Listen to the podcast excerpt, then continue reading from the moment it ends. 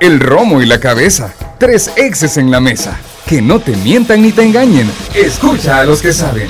El único programa con personas que han vivido el deporte rey. Escúchalos. De lunes a viernes de 12 a 1 de la tarde.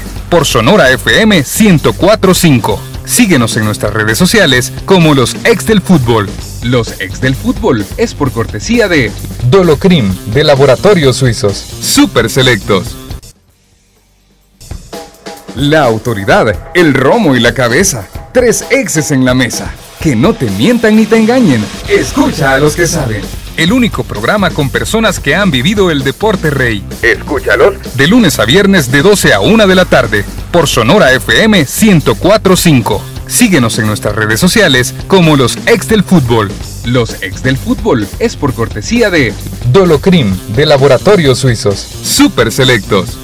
El equipo y tecnología utilizada para la transmisión de los ex del fútbol es patrocinada por NLA Technologies. Hola, ¿qué tal? Buenas tardes, bienvenidos a los ex del fútbol en este día, jueves 10 de marzo. Mucha información deportiva, tendremos una llamada interesante con el técnico que en el cierre de la primera vuelta se encuentra en primer lugar. Hablamos de Eric Dawson Prado, técnico del cuadro de Chalatenango. Además, aquí en la mesa tenemos un 11 inicial el 11, ¿cómo podemos decirlo? El 11 ideal, así es, de la primera vuelta de cada uno de nosotros. Y el profe Elmer hizo la cuarteta ideal en el cierre de la primera vuelta. Sí, hay una cuarteta. Vamos a ver qué trae el profe Elmer ahí entre manos. La invitación para que se quede con nosotros y gracias por sintonizarnos a través de las diferentes plataformas de los ex del fútbol y por supuesto a través de Radio Sonora. Profe, ¿cómo está? ¿Qué tal? Buenas tardes. No le voy a decir nada. No, yo tampoco le voy a decir nada.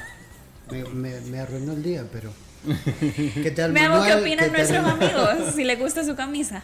A mí me gusta. Muy bonita, a muy mí, bonita. A, mí me gusta.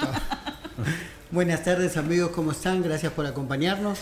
Bueno, hoy creo que, que puede ser un, un, programa de los más interesantes que hemos tenido. Así es. Manuel, ¿cómo está? Bien, bien, Diana, con eh, la alegría de poder hacer el recuento y hoy no de los daños, ¿no? sino el recuento de las mejores cosas que han sucedido en, en la primera vuelta. Han sucedido cosas buenas, han, han sucedido metamorfosis, cambios en, en, muchos equipos. ¿Le costó hacer su once? Sí, sí, me costó hacer, hacer el once, pero, pero por, por buenos motivos. No, no, no quiero que la gente interprete que costó hacer el once porque no, no hay, hay un montón de, de sí. opciones y llegaba a un punto en el cual en esta posición tengo dos y a quién, por quién me decido, el equipo está arriba, pero bueno. Eh, Qué bueno bonito. que trabajó, Manuel. Sí, me alegro no, mucho por usted. Profe, ¿cómo está? Buenas Hola, ¿cómo está Diana? Manuel, Emiliano, un saludo a los radioescuchas a través de Radio Sonora, a los que nos sintonizan a través de las plataformas digitales. Y bueno, me dejaron la tarea más difícil para esta vez. Sí. Vamos a ver, porque sacar la cuarteta ideal eh, no estaba fácil, ¿verdad? No es broma. Creo que estaba fácil porque, porque rápido identificás que cuando empezás a sacar la lista, quienes se han equivocado. Entonces, eh, automáticamente los que menos se han equivocado y con mayor incidencia, pues son los indicados para estar, digamos, en esa cuarteta ideal. Que valga la aclaración que lo ideal sería eh, de, lo, de mejor rendimiento y que más partidos han acumulado, porque me imagino que por ahí van los criterios que ustedes han utilizado. Sí, también, también. Por ejemplo, el hecho de que qué jugador tuvo mayor participación, porque eso denota regularidad. Exacto. Luego, obviamente, la comparación en relación a su posición, ¿verdad? ¿Cómo puede, cómo la ha hecho después de esa regularidad en comparación con otros que han tenido una regularidad bastante similar? Porque eh, el 11 ideal pensaré yo y voy a estar aquí, esa va a ser mi, mi, mi tarea ahora de juez, eh, estará supeditado principalmente a esos dos elementos, porque podríamos hablar que podríamos sacar un 11 de los mejores jugadores de la, de la liga y casi que decir, ah, es una convocatoria de selección, que no tiene nada que ver necesariamente con la regularidad del torneo, ¿verdad? Así que esa aclaración. Y para los árbitros, ojalá, yo creo que sí, la segunda vuelta va a mejorar significativamente. Después de lo que han hecho en la primera vuelta, la, la, tarea está fácil de mejorar para la segunda, ¿verdad? Así que vamos a ver qué nos trae en materia arbitral. Bueno, y vamos a dar inicio con el tema que eh, principalmente hemos estado mencionando durante toda la semana y es el buen paso que tiene el cuadro de Chalatenango. Vamos a hablar de los números. Tiene siete juegos ganados, dos empatados y dos perdidos. seis en línea. De los siete, seis en línea. Exacto. Los últimos seis casualmente. Ah, Mientras eh, algunos amigos artistas siguen esperando que se caiga, lleva seis en línea. No dicen que lleva seis en línea. Sí, por cierto, una de esas preguntas quiero hacer el profe Eric Dawson Prado. Muchos colegas, también aficionados, han mencionado de que es un equipo el cual se puede caer. Entonces estamos hablando de que para ellos no es un equipo regular, Chalatena. Mm, ¿Seis en línea? Seis en línea, más constancia que eso, no sé qué, puede, qué se puede pedir. Y aparte de eso, ser eh, un equipo que mantiene el cero atrás eh, eso es un equipo ordenado tácticamente y, para mí eso, más que eso, no, no, puedes pedir constancia. Y le vamos a dar la bienvenida a los ex del fútbol, al profesor Eric Dawson Prado, técnico del cuadro de Chelatenango. Hola, profe, le saluda Diana, ¿cómo está? Hola, Diana, un gusto saludarlos y estar con ustedes. Profe, gracias por tomar la llamada de los ex del fútbol. Eh, supongo que viene en carretera después del entrenamiento, profe. Eh, quería consultarle, profe, estábamos mencionando antes de hacer la llamada que muchos de nuestros colegas periodistas, muchos aficionados, mencionan que Chalatenango se puede caer en esta segunda vuelta. Pero si hablamos de regularidad, son seis victorias al hilo, profe. Sí, bueno, tenemos muchos amigos periodistas que confían en nosotros. Eh, lo tomo medio en broma porque creo que en el medio, medio nacional, eh, falta mucho análisis, no lo digo por solo el comentario de Chalatenango, sino que falta mucho análisis real. Por eso me alegra que, que en su programa hay gente que, que haya jugado al fútbol a, un alto nivel eh, y que también entienden mucho de esto. Eh, nosotros no prestamos mucha atención a, esos temas eh, periodísticos. ¿no? nosotros nos enfocamos en, en quizás tres o cuatro cosas importantes para nosotros, que son primero la identidad. si algo hemos luchado con, con Francisco Cibrán, que es mi auxiliar, es con todo el cuerpo técnico, es que el, equipo encontrar una identidad, que Chalate tuviese una identidad, que, los alacranes tuviesen claro qué son.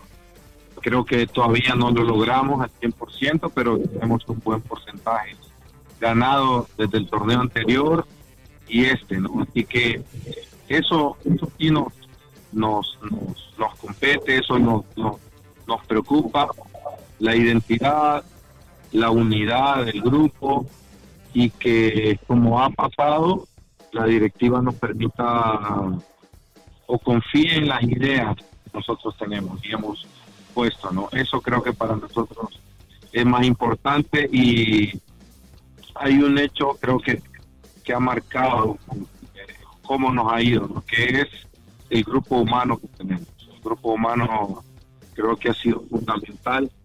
Eh, nosotros nos permitieron, digamos, armar este plantel y, bueno, buscamos gente que conocíamos, jugadores que conocemos el perfil primero de persona y segundo deportivo, no futbolístico. Entonces, eh, creo que eso es lo que más nos interesa. En eso hemos eh, puesto todas nuestras energías y eh, creo que eso ha sido la base fundamental para poder sostener esta vuelta. Eh, somos conscientes que falta mucho y que recién hemos logrado los objetivos que tenemos planteados. buenas tardes, profesor. Gracias por atendernos la llamada y bueno, felicidades por el momento que están pasando. Dentro del análisis que usted hace, mi pregunta va no al presente, sino que cuando ustedes tomaron el equipo, eh, después de los primeros entrenamientos y no y posterior para armar el plantel que hoy tienen, ¿qué fue lo primero que vio en Chalatenango para decir que acá es donde tenemos que trabajar para eh, lo que usted dice, ¿no? Tener una identidad, una regularidad y hoy ser uno de los animadores del torneo. ¿Qué es en lo que tengo que cambiar, tanto en, la parte eh, de base, digamos, del, del plantel, como en lo que acontece al equipo en general? Bueno, Emiliano, realmente el análisis de, de lo que me pregunta vino antes de tomar la decisión de, de aceptar la invitación de Chalatenango. Eh, hubo un acercamiento y después de eso, bueno, yo tuve digamos, un día y medio para mm, investigar, eh, corroborar lo que yo sabía de Chalatenango, el plantel, la gente que conocía, y, sí fue, creo que es fundamental, o sea, ponerme de acuerdo con la dirigencia si realmente estaban convencidos de que éramos nosotros las personas indicadas, que mm, nosotros le dijimos a ver que, tenemos una idea y que en esa idea el trabajo, el esfuerzo y la disciplina son, importantes. Entonces necesitábamos que ellos entendieran que, que había que unir tres, partes, la parte directiva, los jugadores, cuerpo técnico Creo que en ese análisis previo a, poder firmar con Chalatenango, eh, nos convencimos de que con ese plantel, a pesar de que era un plantel muy corto, número, eh, nosotros podíamos hacer cosas interesantes, ¿no? Ahí creo que fue, y bueno, ya cuando, cuando llegamos al entrenamiento, corroboramos muchas cosas, eh, de las que ya más o menos conocíamos. Eh, particularmente yo conocía jugadores que estuvieron conmigo en su etapa formativa, eh, Roberto Domínguez, a Miguel Lemus lo conocía. Entonces también este, este parámetro a mí me permitió saber que, que habían personas que desde la parte personal este, podíamos hacer un buen trabajo y así fue como, como decidimos llegar hasta la penal. Hola profesor, ¿cómo está? Le saluda por acá Manuel Salazar. Eh, un gusto, eh, aparte de las felicitaciones, eh, recuerdo habernos encontrado en algún momento y haber platicado acerca de lo que representaba el equipo, ¿no? Y la herencia que se había recibido en el torneo anterior tiene una gran diferencia con el poder armar un equipo equilibrado en todas sus líneas. Recuerdo muy bien esas pláticas que tuvimos. Eh, en la que la herencia del, torneo anterior no necesariamente era el, mismo balance que se tiene en este torneo. Felicitaciones en ese sentido porque desde la calidad que hay en una pareja de centrales que se ha amalgamado a la perfección, como es Dieter Vargas y también el que ya mencionaba usted, eh, Domínguez, eh, hasta encontrar incluso oportunidad como extremo o en varias posiciones del mismo Leonardo Mengíbar, que hemos hablado también de él, eh, como un, jugador que tuvo una muy bonita oportunidad en, en, semifinales del torneo anterior y que tuvo aquella experiencia de la expulsión, pero que al parecer su calidad le da incluso para competir con extremos consagrados como también es Diego Coca, como también es Miguel Lemos, como también es Denis Pineda que ha estado fuera del país también y que incluso encuentra más minutos que la mayoría de ellos. ¿En qué se fija eh, luego de, hacer ese cambio, eh, armar también el equipo en, en esa temporada baja entre un torneo y otro? Ahora quién es el que está jugando. Es una decisión eh, netamente de méritos eh, en, el, equipo, es una decisión eh, de qué es lo que están ejecutando en, entrenamientos, por ejemplo, es una decisión de nombres, de experiencia. ¿Cuál es aquel jugador que más le llena el ojo al profesor Eric Dawson Prado? Bueno, debo decir que el, el torneo que anterior que tomamos el equipo era un equipo corto en número de jugadores. Sí. Y también era un plantel que, que tenía diferentes niveles de rendimiento. Eh, no porque algunos jugadores no fueran capaces, sino porque quizás la formación de esos jugadores pues no había llegado al, desarrollo que, se busca ¿no? en una primera división. Entonces tuvimos muchos problemas en cuanto a, conformar un plantel competitivo. De hecho, esa parte eh, que Dios nos permitió vivir hizo que el plantel que se quedó eh, creyera en la respuesta que nos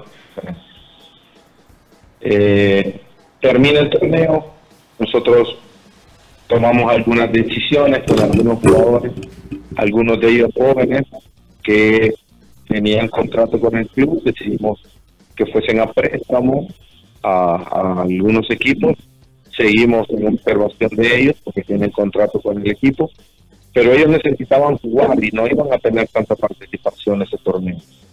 Eh, y reorganizamos algunas cosas del plantel.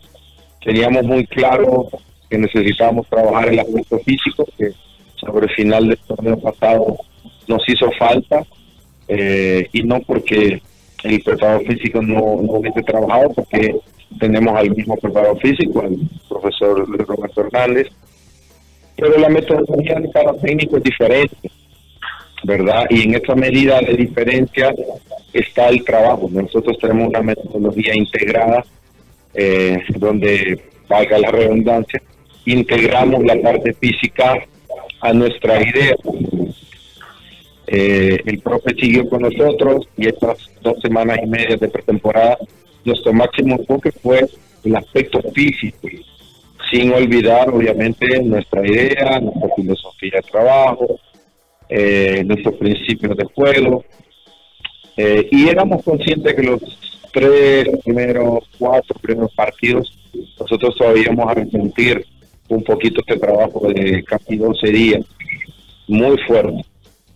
Pero bueno, eh, así es como organizamos y después se fueron algunos jugadores que ya no teníamos eh, opción, por ejemplo, en Piedra tenía una opción de contrato, ese contrato que podía salir, un equipo lo compró, se fue, eh, Vladimir em, tuvo un tema ahí con junta directiva, tampoco siguió, y de acuerdo a estas situaciones nosotros buscamos eh, jugadores idóneos que venía con nuestra idea. Mencionaba bien el tema de Dieter, es un jugador que conocíamos porque lo habíamos enfrentado y que entraba muy bien en el perfil que nosotros buscamos, en nuestro estilo y nuestra filosofía de juego. Luego vino Denis, que es un jugador de trayectoria, eh, vino Diego Roca, que es un jugador que quedó al dedo con lo que nosotros buscamos, y esos jugadores también, ante todo, veíamos la parte personal, porque a nosotros nos interesa la parte personal. Nos interesa traer a buenas personas, personas que tienen objetivos, eh, que les gusta el trabajo, que tienen una mentalidad como la que buscamos, ¿no? Y creo que eso también obviamente ha sido ha sido el éxito de, de la unidad que el grupo muestra. Hola, profesor Doxon Prado, le saluda Elmer Bonilla, un verdadero gusto y en primer lugar pues aprovechar para felicitarlo por el gran trabajo que se está realizando ahí en Chalatenango. Oh, gracias, Elmer, un gusto. Eh, solo quería agregar algo que tiene que ver con todo esto. Nosotros trabajamos con una coaching de liderazgo que forma parte del cuerpo técnico. Y en esa y en ese trabajo la parte humana es muy importante. E intentamos darle a los jugadores mm, no solo herramientas deportivas, sino también herramientas humanas para que puedan crecer. ¿Por qué digo eso? Porque yo, yo con todo respeto, no a las otras personas puedan opinar, no creo que el futbolista salvadoreño sea un babo. No, el futbolista salvadoreño requiere formación, requiere ayuda, requiere mostrarle el camino. Eh, y nosotros lo hemos comprobado en Chalatenango. Tenemos un plantel que, gracias a ese trabajo humano, pues hoy también dedica tiempo para leer libros, para orientar su vida, para estudiar inglés. Entonces, los encargados de darle las herramientas y mostrar el camino del profesionalismo somos nosotros los técnicos. Y eso es lo que nosotros debemos entender en el fútbol salvador. Muy bien, en ese sentido creo que ya se, se me adelantó a, contestar la, la primera pregunta que tiene que ver con eso, ¿verdad? ¿Cómo hacer para que, para que el equipo, para que los jugadores no se mareen, sabiendo que no es habitual para, para todo el, el, entorno del fútbol salvadoreño ver a Chalatenango ahí en la primera posición, con muy buenos números, con muy buen rendimiento en el rectángulo de juego? Esa es la primera pregunta. Lo otro es, eh, yo creo que tomaría a Leonardo Mengíbar como, como esa idea que ha, eh, que ha roto un paradigma entre lo que es Chalatenango a través de su dirección, porque vamos a ver, voy a hacer un recuento, si recordamos, eh, Leonardo Mengíbar llamó la atención en el partido contra Club Deportivo Faj en aquel cuarto de final de ida porque estaba haciendo muy buen partido, estaba amonestado y de repente tras una acción temeraria sobre Rudy Clavel de Faz, se va expulsado muy bien por el árbitro eh, eh, Raúl Fermín Morales en ese momento, lo que indicaría que cualquier otro entrenador, sabiendo que es un, jugador, reservista en ese momento, pues lo más fácil sería, bueno, este jugador no está listo para, para tener eh, la mentalidad de estos partidos, ¿verdad? No, no cometer esas situaciones en, en un partido, pero enseguida Doxon Prado decide darle la, oportunidad, tan pronto paga la sanción en semifinales, ¿verdad? Para que sea un jugador importante para Chalatenango y luego en este torneo pasa de ser jugador reservista a jugador ya de primera división. Claro, está el tema por la edad también, pero obviamente la confianza que el entrenador le da y, me parece que eso es un poco el reflejo eh, eh, de lo que es Chalatenango ahora, que es una visión muy diferente. Y si no, me lo, me lo corroborás o me lo corregís, Doxon. Y termino con el siguiente punto. ¿Cómo han hecho eh, con el tema del manejo del tema de arbitraje, tomando en cuenta que, por ejemplo, en aquel Chalatenango Jocoro se les termina anulando un gol por una posible interferencia de un silbato cuando yo he buscado a través del reglamento? No hay un asidero eh, ahí bajo la normativa que diga que después de haber terminado la jugada y el árbitro no se percató, de esa interferencia, bajo qué argumentos eh, anular el gol, ¿verdad? Que me parece que era el 2 a 0 en ese momento para Chaletanango, al final terminan ganando el partido. Pero ¿cómo han manejado estos aspectos, eh, Doxon? Bueno, voy a arrancar por la última pregunta que me parece interesante. El trabajo eh, mental mm, de coaching no solo ha sido para, para los jóvenes, ha sido también para el cuerpo técnico. Y es una labor que, que, que nos ha tocado vivir en parte propia, ¿no? No solo en mi persona, sino en auxiliar, porque todos necesitamos una ayuda y mejorar algunos aspectos deportivos y personales. Hemos trabajado mucho el aspecto arbitraje desde la parte del coaching. Primero para entender que no estábamos a cambiar una decisión del reto y ha sido duro porque así como con este ejemplo, nosotros quedamos eliminados contra Platense con un penal que no existió en la semifinal previa. Nosotros creíamos que ese partido era para penales y hubo un penal que todos recuerdan pero que nadie mucho mencionó que no existió y hemos tenido que trabajar también en ese sentido.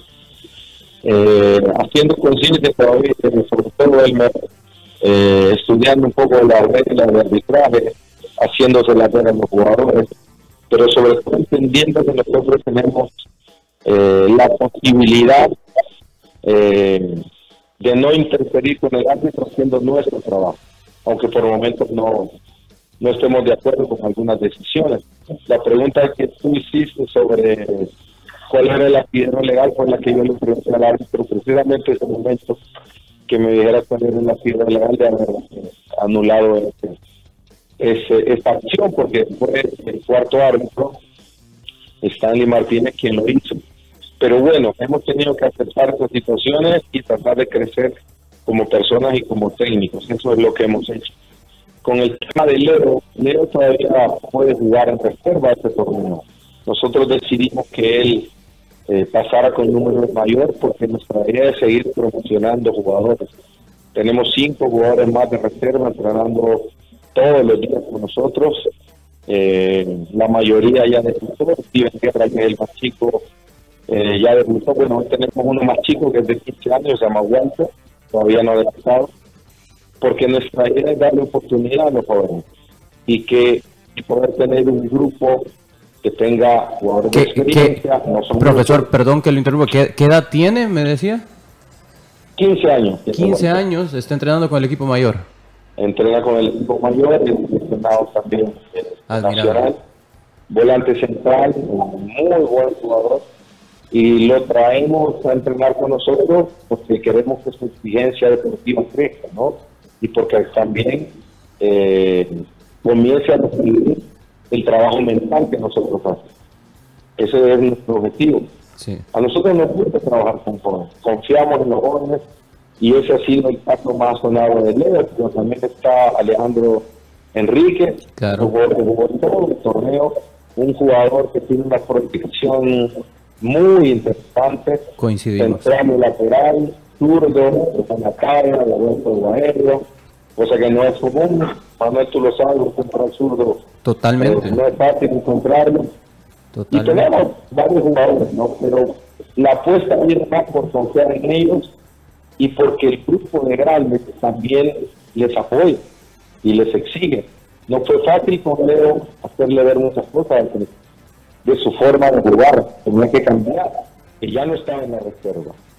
Entonces, nuestra vida tiene que ver también, ¿verdad?, con darle oportunidad a los jóvenes y es una idea que también venimos tratando de madurar con la dirigencia del club. Profe, para finalizar, eh, mencionamos siempre, o uno piensa a veces, una, un pensamiento equivocado de que los equipos que están en el último lugar son los más fáciles. Para mí, y creo que para los que estamos en la mesa, es todo lo contrario. Lo vimos frente al Limeño, un triunfo que costó mucho sacarlo, y ahora para abrir la primera, la segunda vuelta, eh, se enfrentan a Atlético Marte, un equipo que también, profe, está en ese, en ese peligro de la zona de descenso. Sí, para nada un partido fácil, totalmente de acuerdo, siempre lo hemos planteado así. Eh, estamos trabajando mucho en, la conciencia de entender eh, que no va a haber partido fácil. Lo sabíamos en Santa Rosa de Lima que iba a ser un partido duro por la exigencia física, por lo que el rival representaba. Y somos conscientes también de que todos los partidos son casi finales. Y creo que el grupo lo ha entendido de esa manera. Sí nos ha servido mucho eh, pensar en los objetivos semanales. Tenemos objetivos a final de torneo, pero nos enfocamos en el día a día, desde el día martes, trabajando en la idea eh, y en los objetivos tácticos que tenemos contra Atlético Marte desde el primer día. Todo va integrado, enfocado a ese objetivo. Entonces, quizá el no ver más allá de eso nos ha permitido también estar tranquilos. Profe, le agradecemos por tomar la llamada a los ex del fútbol y por supuesto mucha suerte para el día sábado frente al cuadro de Atlético Marte. un gusto hablar con ustedes y a las órdenes. Gracias. Era el profesor Eric Dawson Prado, técnico del cuadro de Chalatenango, quien se encuentra en primer lugar y enfrentan el día sábado al cuadro de Atlético Marte en el inicio de la segunda vuelta de este torneo. Vamos a hacer una pausa, la invitación también para que usted pruebe el nuevo Dolocrin Marijuana, Dolocrin Marijuana para masajes relajantes, alivia el dolor muscular, golpes y torceduras, que le apliquen Dolocrin Marijuana de laboratorios suizos. Y si usted eh, quiere aportar también su once inicial, puede hacerlo a través del Twitter de los ex del fútbol, ahí hemos dejado la pregunta, ¿cuál es su once inicial? Les vamos a leer también en Genios de la Tribuna. Ya regresamos. Esta es una cápsula de destinos del fútbol, gracias a Copa Airlines. El Estadio Rommel Fernández, famoso y mítico estadio panameño, también conocido como el Coloso de Juan Díaz, se encuentra en su capital, la ciudad de Panamá. Su última remodelación fue a finales de la década de los 2000 y su reinauguración fue para albergar los noveno Juegos Deportivos Centroamericanos de 2010, celebrados en Panamá y El Salvador, y cuenta con una capacidad para 26 mil personas, y su césped es natural. Puedes viajar a Panamá y disfrutar de uno de los estadios más grandes viajando por Copa Airlines. Puedes reservar tu vuelo ingresando a www.copaair.com y disfrutar de cada uno de los destinos apoyando a la selecta. Esta fue una cápsula de destinos del fútbol, gracias a Copa Airlines.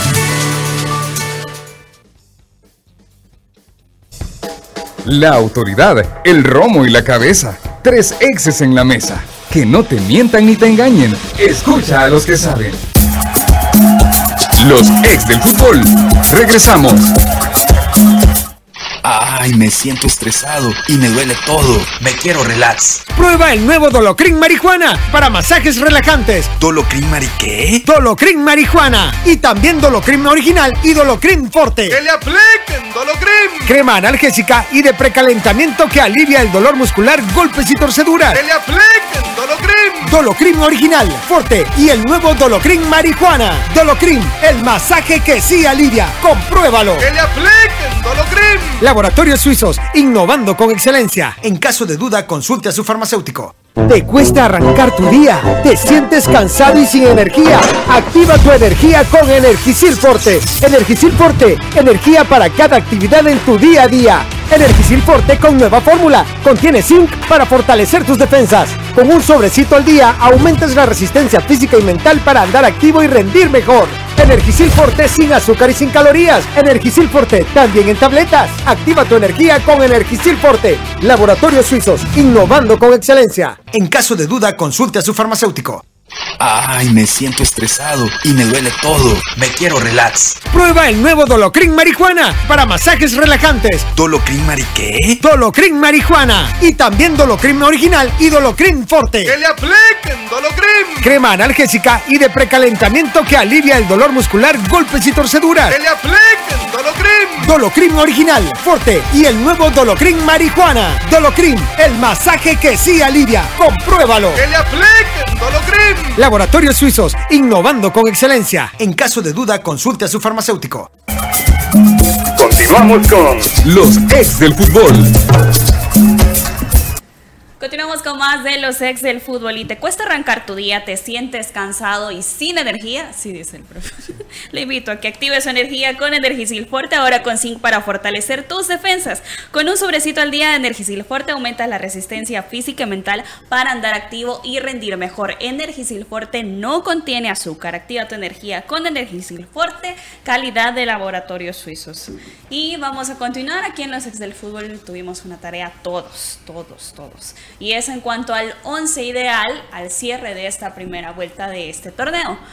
Ya que me han dejado a mí. Sí, sí, sí. Pero Manuel me va a ayudar. En el, en, el, en el, mes de los derechos de la mujer, por supuesto. Bueno, sí. yo no soy analista, pero he pero, sacado mi 11 porque me gusta el fútbol, claro, sí, me gusta. Fútbol y, y, realmente, aunque a veces eh, puede ser que ella misma se limite ¿no? en los sabe mucho. en los en los análisis dejándonos un espacio más a nosotros pero sabe sabe muchísimo y, de fútbol y para muestra un, un, botón es un excelente once no, y, y lo, lo, bueno que tiene que tiene una opinión propia sí. puede estar de acuerdo ¿no? con algunas cosas de nosotros pero no nos que sigue. muchas veces no está de acuerdo claro, con uno no, pero... no, no, no, nos sigue sino que tiene una y eso es lo más respetable gracias Exacto. gracias hablando de ese criterio como dijo Manuel también al inicio del programa fue difícil para mí no porque no existe jugadores buenos, sino que todo lo contrario, de tanto que hemos visto que ha sido un excelente torneo, ha sido un torneo regular para muchos jugadores que han levantado comparación del torneo anterior, me ha costado mucho.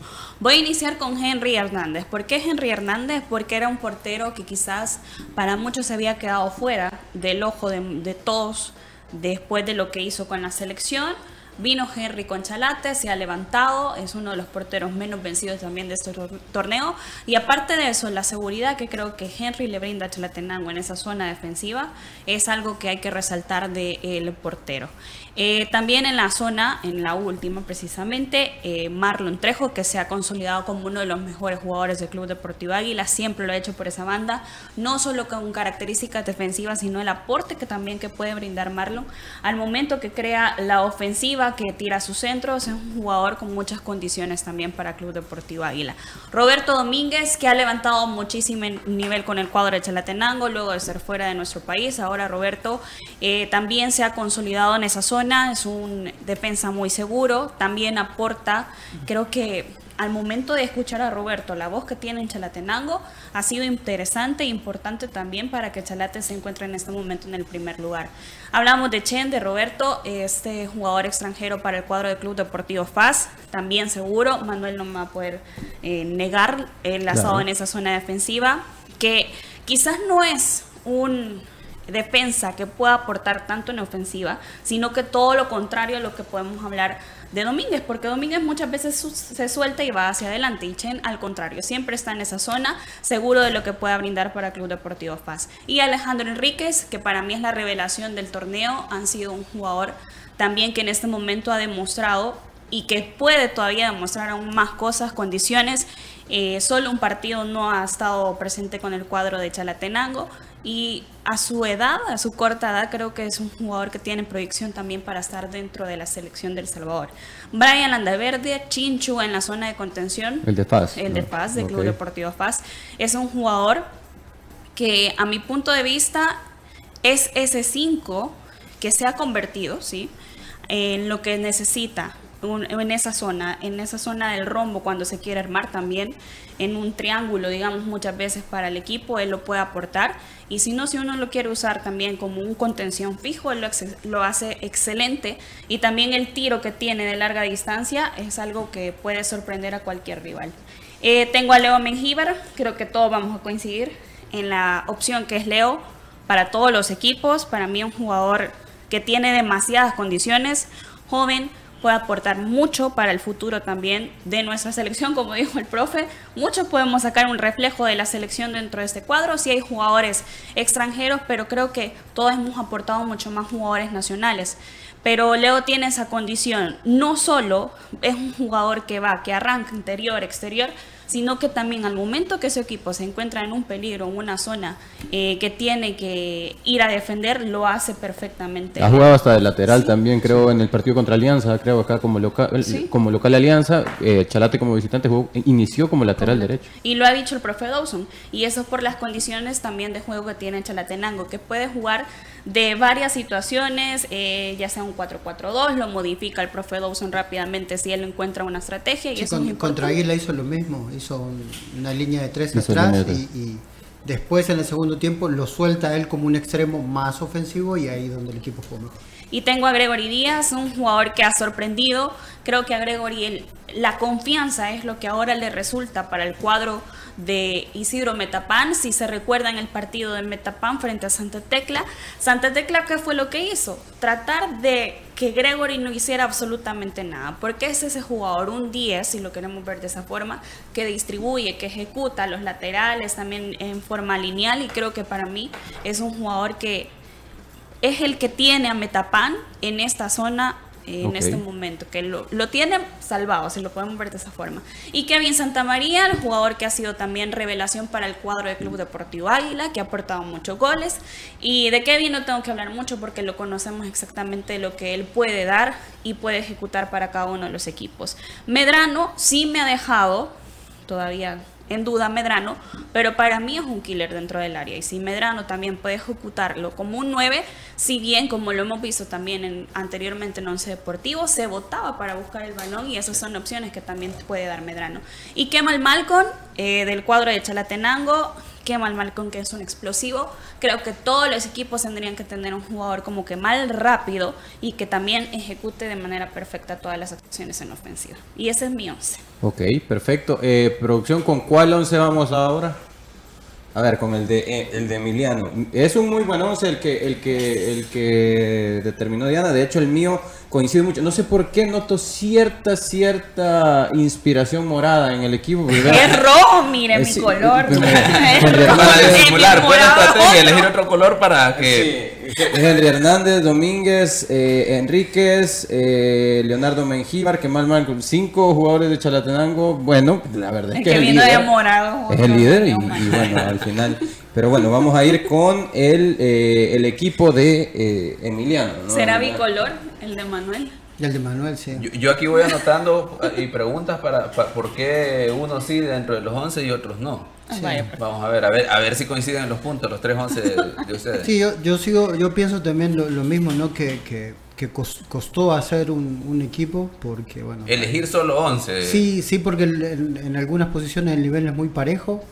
Eh, después, eh, no quería caer también en los nombres comunes, ¿no? Como los muchachos de la selección, que, que, que todos deberían ser o son la mayoría figuras en sus equipos.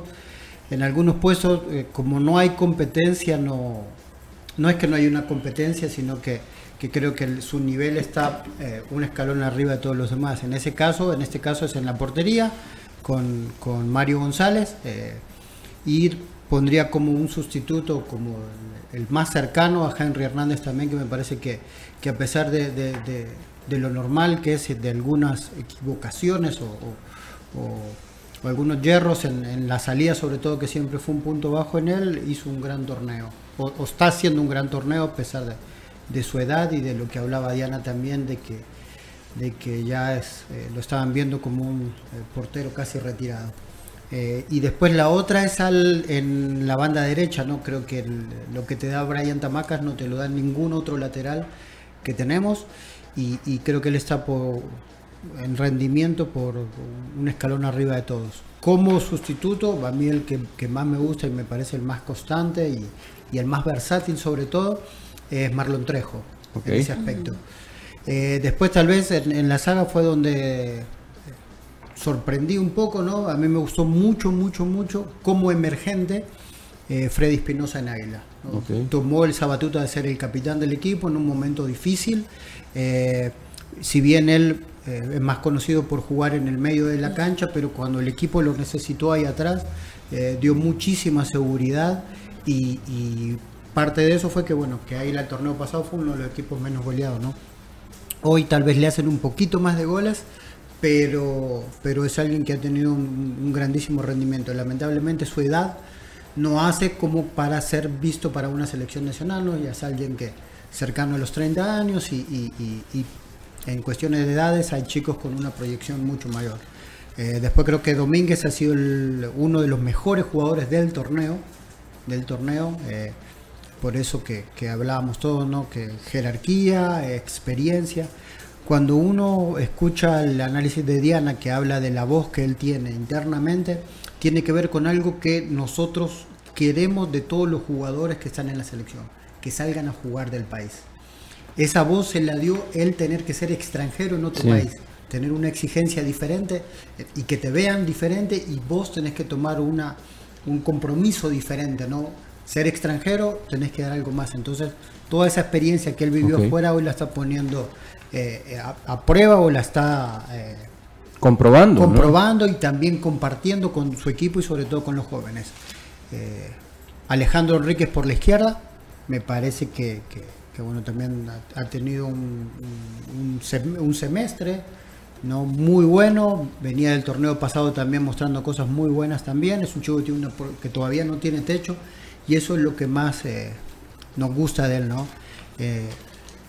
Y, y como decía el profe Dobson, ¿no? que qué bueno que tiene un cuerpo técnico que le da herramientas para poder crecer y acompañarlo en ese crecimiento.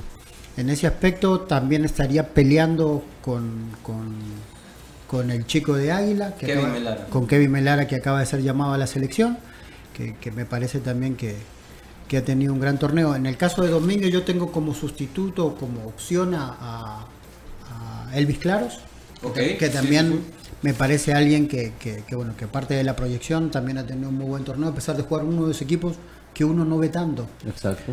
Eh, en el medio de la cancha sí me, me fue más difícil no caer en los nombres comunes y, y no caer en extranjeros, pero, pero bueno, es de destacar lo de Junior Padilla que ha hecho un grandísimo torneo, es una muy buena sorpresa para nosotros. Eh, ahí como sustituto podríamos ver a, a, a- a- mí me gusta mucho Rivera de Faz, Ok. que, que- que la verdad que tiene un compromiso muy grande porque todos lo han visto con, con la camisa del, del rival, digamos, del equipo Sí. rival y, y lo empezaron a, a ver de esa forma y él realmente con mucha personalidad y sobre todo con fútbol eh, se ha ganado por lo menos los aplausos de una afición tan difícil como la de Fascista.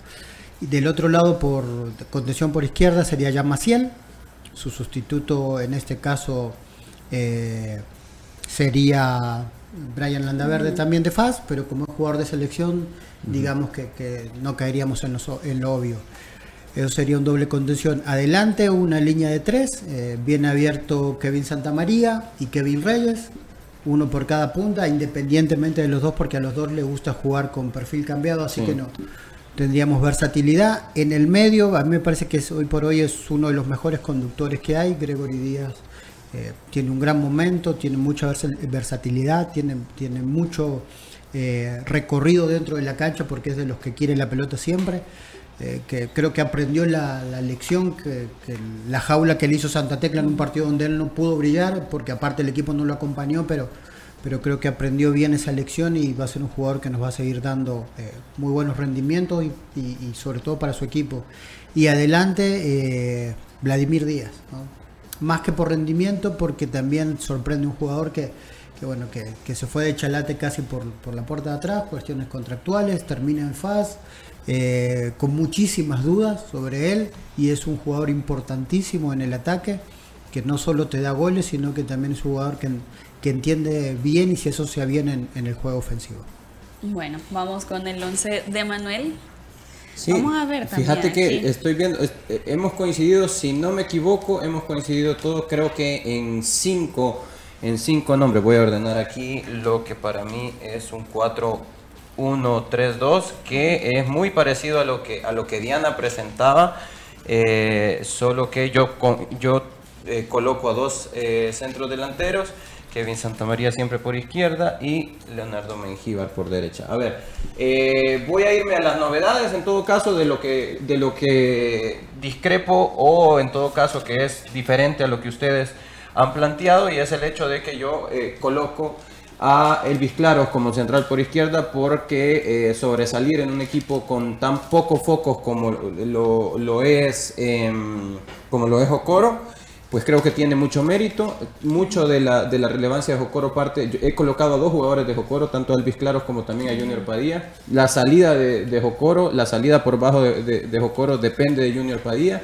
He colocado a Kevin Melara como lateral por izquierdo por, por su llamada selección porque también es alguien que tenía mucho peso sobre sus hombros cuando se le comparaba contra, eh, por ejemplo, Elison Rivas, que era el lateral izquierdo hondureño que tenía Águila el campeonato pasado, una posición en la que se ha adueñado y ha aportado hasta gol con Águila y llamado a selección, como ya mencionado. Me recuerdo que había un colega eh, periodista que mencionaba que Kevin era un colador en Club Deportivo Imagínate, imagínate, sí, ya ha tenido muchas críticas. En realidad, Kevin Melara ha tenido muchas críticas en, en, en la primera división desde que estaba en Jocoro, eh, ha tenido muchas críticas y se ha sabido sobreponer. Hoy es titular inamovible como lateral por izquierdo en Águila, ha tenido la totalidad de partidos jugando como titular.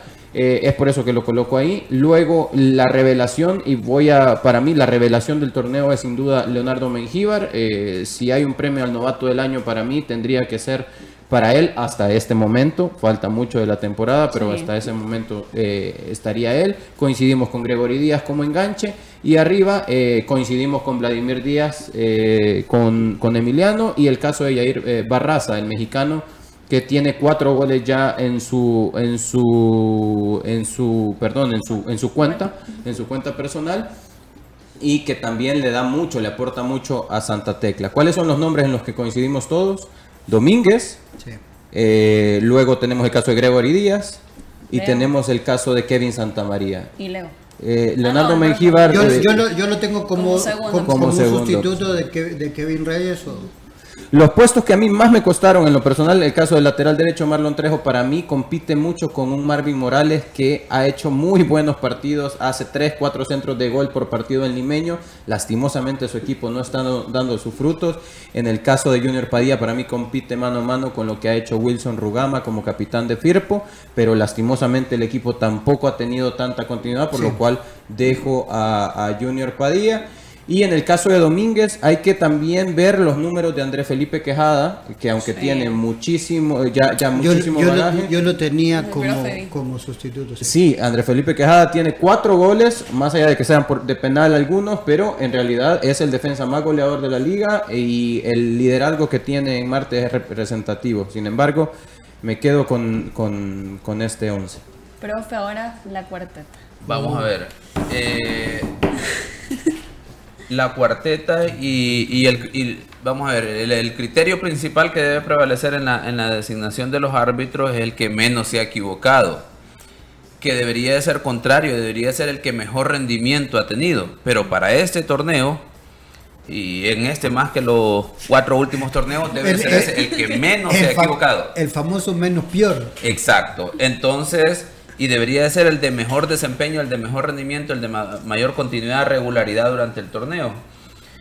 Eh, en este caso, el que menos se ha equivocado, pero hay una coincidencia con otro elemento, ya verán, es Ismael Alexander Cornejo, pero coincide con el tema de que es uno de los árbitros con mayor proyección, eh, con mucha experiencia, pero muy pocas participaciones, apenas tres participaciones en la primera vuelta, tres partidos ha dirigido, dentro de eso es el clásico nacional entre Faj y Águila, eh, que lo eh, dirigió sin ningún problema. Por eso debería ser, digamos, eh, en un ideal Ismael Cornejo, además si recordamos el partido Jocoro Metapán, aquella situación en la que el árbitro asistente se equivoca y le tiene que corregir la plana, que el balón va impulsado por un defensor. Eso le agregaría que es un elemento que demostró estar concentrado. También estuvo de cuarto árbitro en el partido Firpo Águila y en aquella situación de Kevin Santamaría sobre el jugador de, Firpo interviene porque el árbitro en turno ya ha dejado pasar la situación y terminan sancionando tiro libre directo, tarjeta amarilla en esta situación ayudando. Entonces creo yo que ha tenido poca participación como árbitro, pero ha destacado, está mostrando tener muy buena actitud. Claro, eh, de eso, de tomar en cuenta que ha tenido mucha participación a nivel internacional. De hecho, tuvo partido este día, este el martes. Y el hecho de que es el árbitro de la final anterior y ya es su segunda final. De ahí los asistentes, Mauricio Orellana Leiva, que es un asistente que ha tenido toda la continuidad en la primera vuelta y no se ha visto involucrado en ningún incidente de relevancia.